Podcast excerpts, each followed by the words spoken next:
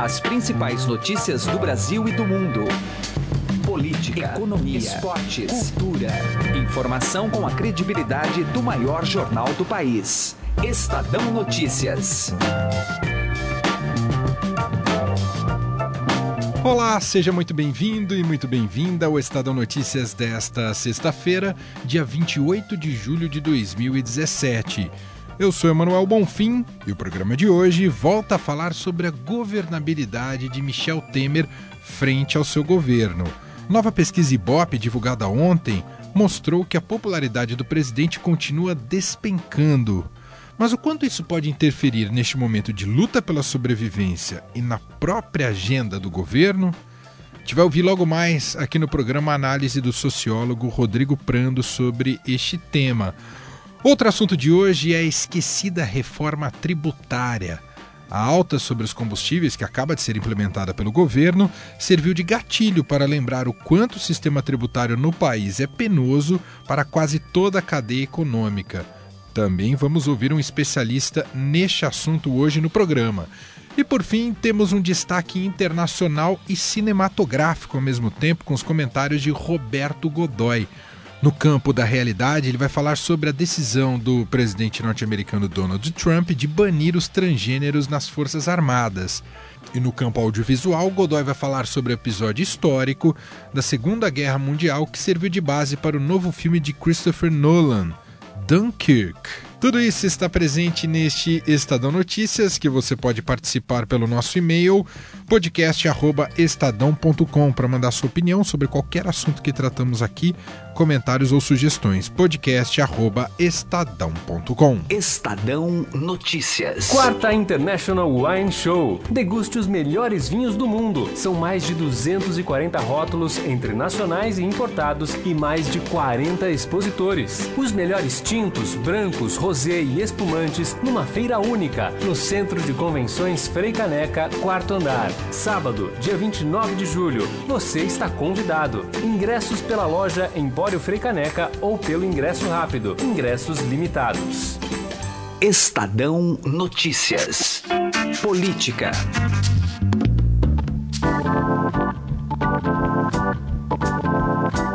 A rejeição popular a Michel Temer deve continuar subindo, mas o presidente, pelo menos por enquanto, ainda tem condições de governabilidade. A análise é do sociólogo e professor da Universidade Mackenzie, Rodrigo Prando, que conversa a partir de agora com Raíssen Abac. Vamos ouvir? Bom, a gente tem visto aí o governo Temer em uma tentativa de sobrevivência política, mas por outro lado de resolver os problemas orçamentários também. Então, com esse aumento de impostos sobre os combustíveis, por exemplo, e o presidente Temer com uma rejeição que não para de subir. Como é que o senhor avalia esse momento do governo Temer? Não para de subir deve subir mais. Agora, ter um índice tão ruim de popularidade, no caso, a rejeição tão alta, também pode ser um ponto positivo, se a gente for olhar o fase, porque ele sabe que não tem ali como piorar. E a questão do imposto é algo que desagrada e desagrada imediatamente. Sobretudo, por exemplo, eu estava fora de São Paulo, quando fui abastecer o carro, já tive que encarar o novo aumento. E a gente sabe que é, o aumento do, da gasolina, deste imposto, enfim, ele é em cascata de vários outros produtos que nos chegam por transporte. Agora, o governo uh, tem, por um lado, a sua tentativa de sobrevivência política e ele tem conseguido fazer política com todos os problemas, você pode achar, falar, olha, essa não é a política virtuosa. Não é mesmo, mas ele consegue fazer, ele tem conseguido. A vitória na Comissão de Constituição e Justiça é um elemento de que ele tem feito essa política de dialogar com deputados, dialogar com senadores, enfim, de trabalhar junto aos partidos na coalizão que lhe sustenta, ele tem tido isso. Por outro lado, o aumento de imposto em que pese que vai trazer insatisfação às pessoas, né, à população, a inflação continua controlada. Algumas reformas é, têm sido aprovadas, outras ainda não estão no ritmo que deveria, mas continua. Então, dá ao Temer a possibilidade de fazer algo que Dilma, no segundo mandato, não fez em momento algum, que foi governar. Bom, houve uma vitória, como o senhor se referiu, na CCJ do presidente Temer, na rejeição daquele relatório é, que o acusa de corrupção passiva, agora tem a votação provavelmente quarta-feira que vem na Câmara dos Deputados, mas tem um, um, custo político disso também. No momento que o governo corta gasto de um lado, tem um custo político de outro. São, tem um custo político, mas ele corta gastos, ele já colocou agora um programa de demissão voluntária, né? Enfim, o governo Temer e todo o Brasil está eh, uh, em compasso de espera, porque a, a grande discussão já não é mais continuar Temer ou Rodrigo Maia ou quem fica no fundo 2018. Né? No, me parece que o brasileiro, o cidadão, está apostando suas fichas é, com algo de esperança para 2018. Então, o custo político do Temer ele é muito alto. Agora, quem o acusa, por exemplo, de fazer trocas na CCJ para conseguir combater o relatório e o relator, e este combate foi muito ferrenho às vezes, né, na oratória da discussão, faria o mesmo. Então, assim, Infelizmente, quer queiramos ou não, estes custos da política e esse jogo político não pode ser o melhor, o mais virtuoso, mas é o que nós temos à disposição para chegar até 18. Bom, mas com Michel Temer chegando até o final de 2018 ou saindo antes, o que a gente percebe, por exemplo, um, um, um dos movimentos é uma aproximação do Democratas com o, eu não diria nem o PSDB, mas Geraldo Alckmin. Sim, né? sim. É, vamos lembrar que é, o PFL, que foi, né, enfim, na época do governo Fernando Henrique, o PFL que hoje é o Democratas, foi um aliado importantíssimo. No fundo, a, a grande questão né, no Brasil é que é o presidente eleito e o seu partido sozinho não consegue governar. Sem a chamada coalizão, e aí daí ficou lá conhecido né, o termo presidencialismo de coalizão, não há governo. Então, no fundo, é, a grande discussão, assim, se a gente for pensar neste movimento, que necessariamente não é para o PSDB, mas é para o Alckmin, a, é uma discussão de o que é o PSDB e do que é o PT. O PT tem uma opção. A primeira opção do PT é o Lula. A segunda opção do PT é o Lula. A terceira opção do PT é o Lula. Dentro do PSDB, que se coloca isso como negativo porque acaba deixando o partido em cima do muro e com disputas internas acirradíssimas, você tem o nome do Alckmin, você tem o nome do Dória à disposição, você tem aí talvez mais afastado um José Serra, um Aloysio Nunes, então você tem figuras que estão na primeira ordem da República Brasileira que podem concorrer. Agora, é um movimento, no fundo é saber o que vai acontecer depois uh, de Temer, e quando eu digo depois eu não estou dizendo que possa ser agora por ele perder o mandato, mas em 2018. Então o PSDB está tendo nesse momento uma postura que é de esperar também para ver o que acontece, porque novas denúncias chegarão para pegar o governo Temer e se houver uma delação bomba de Eduardo Cunha, aí a gente pode imaginar que o governo Temer se derreta finalmente, né? Ouvimos aqui no Estadão o sociólogo e professor da Universidade Mackenzie, Rodrigo Prando. Direto ao assunto com José Neumann e Pinto.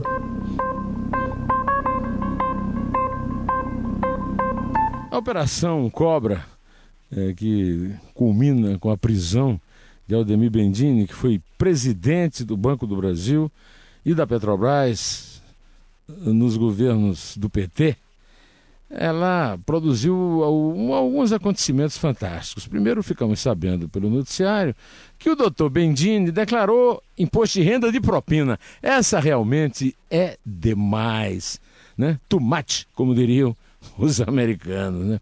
Pois é, mas não é só isso. Vocês lembram que o Bendini, o Bendini era tido, o dia da Bendini era tido como o grande executivo ao lado da Graça Fossa, que era presidente da Petrobras, na época que ele presidiu o Banco do Brasil, da era Dilma, né, a gerentona.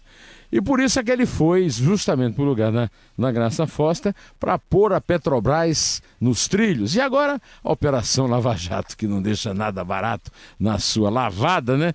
Descobriu que o cara cobrou propina prévia da Odebrecht antes de assumir a Petrobras, né?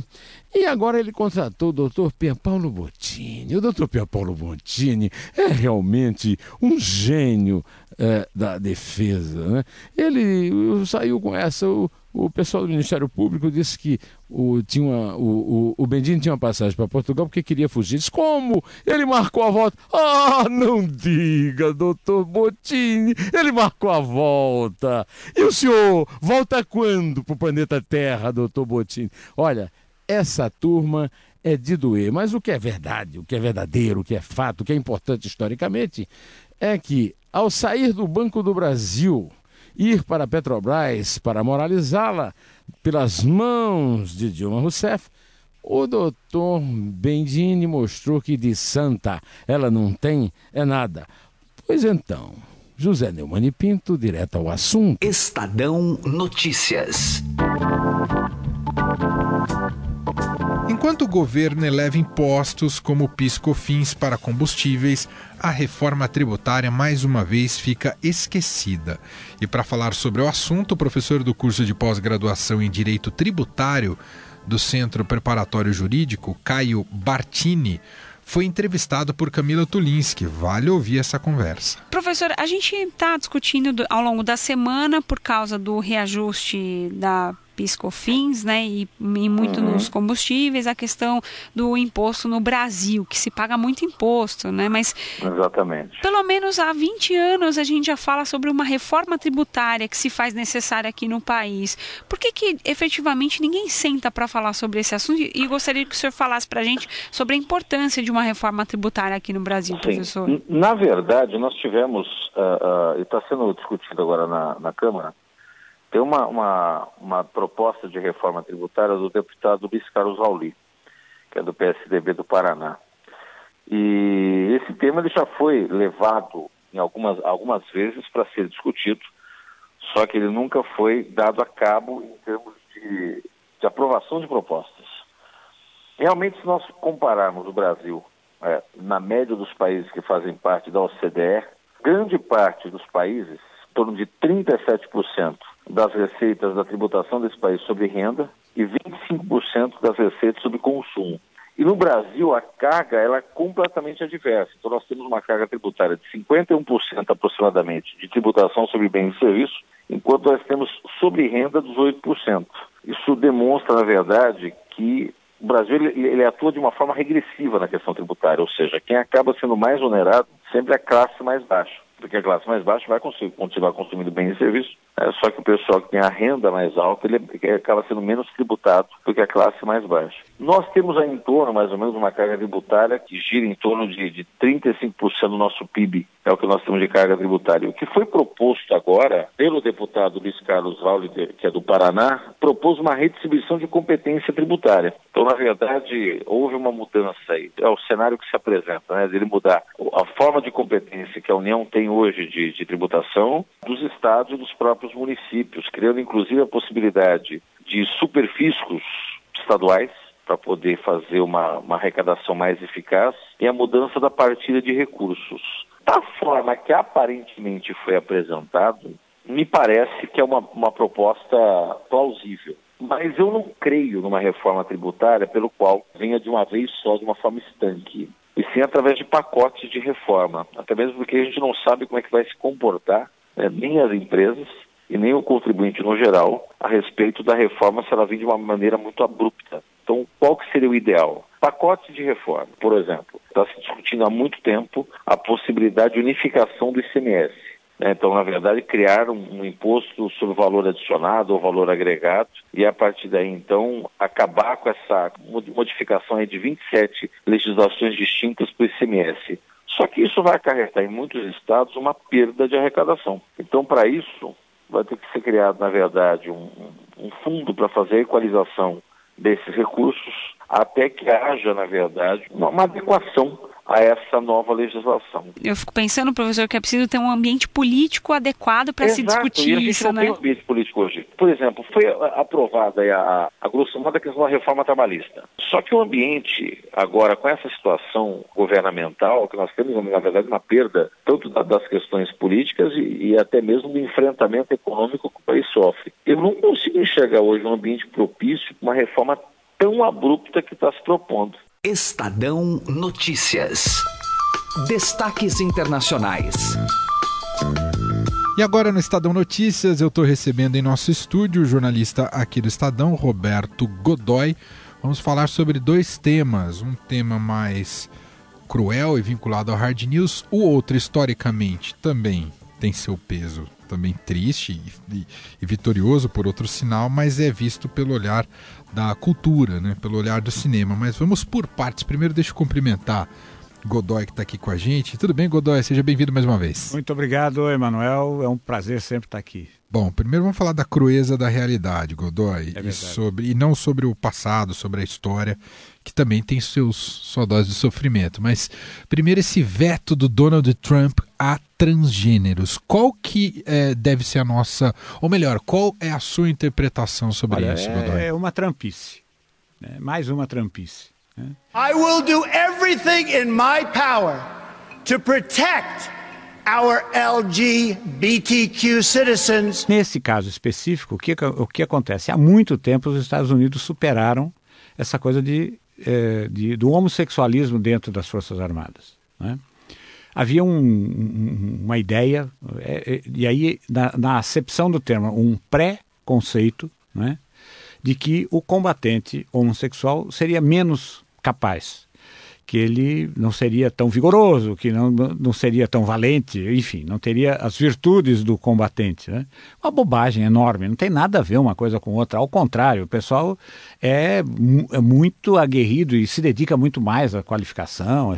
Então hoje você tem homossexuais em praticamente todas as, todas as equipes, todos os times, e, enfim, os quadros estão ali, homens e mulheres. Né? Então não há um. Não, essa fase já passou. No caso do, do, dos transgêneros, é o pessoal que está mudando de sexo mesmo, né? ou opta por uma identidade do outro sexo.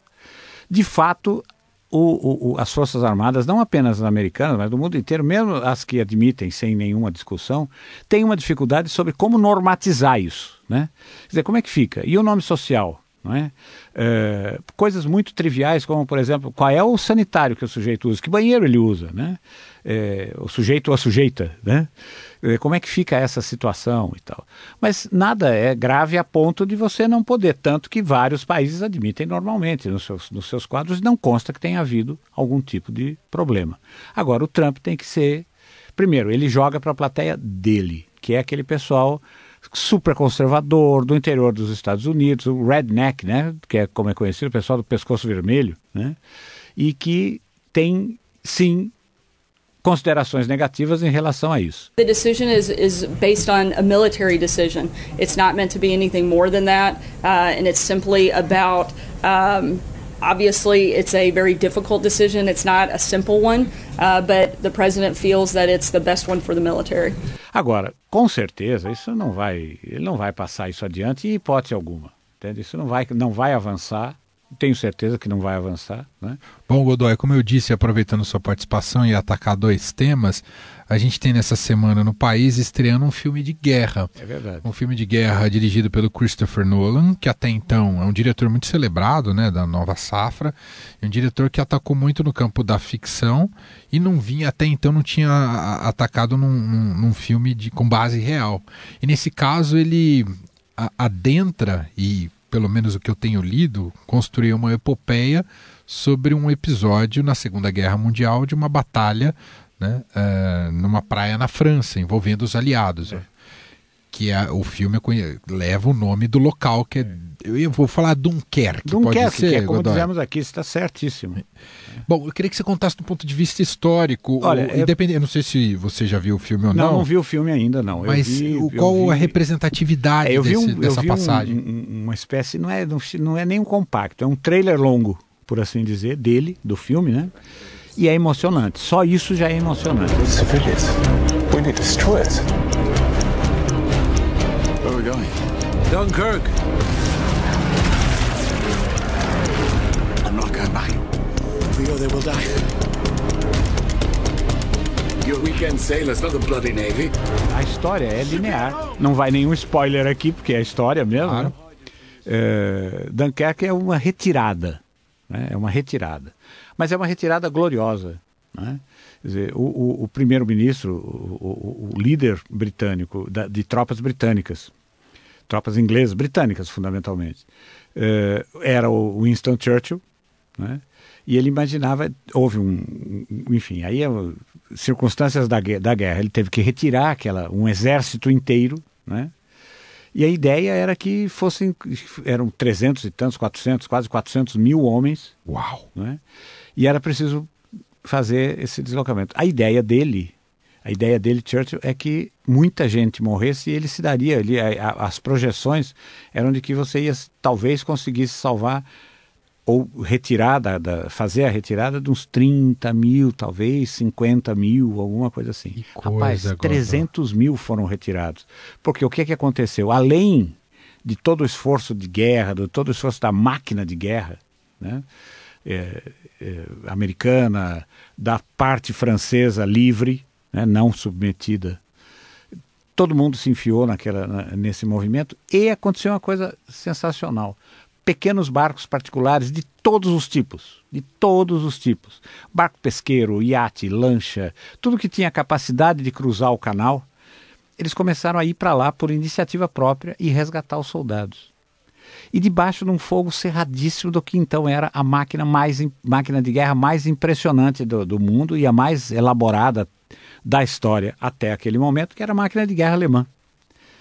Eh, eh, eh, Então, foi, de certa forma, o fato de não ter havido um massacre, embora tenha sido uma carnificina, é espantoso. E isso está muito claro no filme. Imperdível. Eu vou dedicar esse meu fim de semana a assistir esse filme de qualquer forma. É, sensacional. Então fica a dica aqui também para você ouvinte do Estadão Notícias junto ao Roberto Godoy desse Aí filme que um- acaba de estrear. E tem é uma uma- passagem histórica que o cinema nunca tratou. Nunca tratou. Muitos filmes sobre a Segunda Guerra, inúmeros, inúmeros, inúmeros. E essa é uma passagem que Por, sempre por uma ficou- razão muito Ah, simples. ah. As pessoas têm aquele conceito de que retirada é derrota. Hum. Nesse caso, foi uma, foi uma retirada gloriosa e uma derrota que só fez crescer. Então, ó, Dunkerque, ou Dunkirk, ou como é que fala em francês, ô Godoy? Dunkirk. Dunkirk. Estreando essa semana aqui no Brasil. E a gente trouxe aqui o Godoy para contar um pouquinho mais sobre essa passagem histórica, esse momento histórico da Segunda Guerra um dos Mundial. lugares mais visitados por turistas. do É. É, é bem interessante, é bem interessante. Godoy, mais uma vez, muito obrigado pela participação aqui com a gente. Um Eu que abraço. agradeço, é sempre um privilégio estar aqui.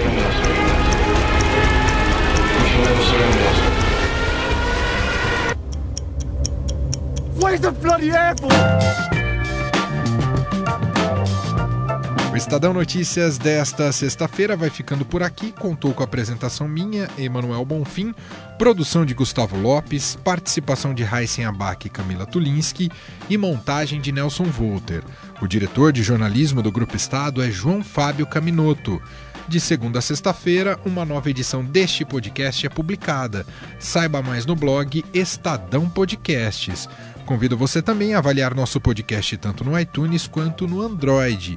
E aproveite para mandar seu comentário ou sugestão para o e-mail podcast@estadão.com.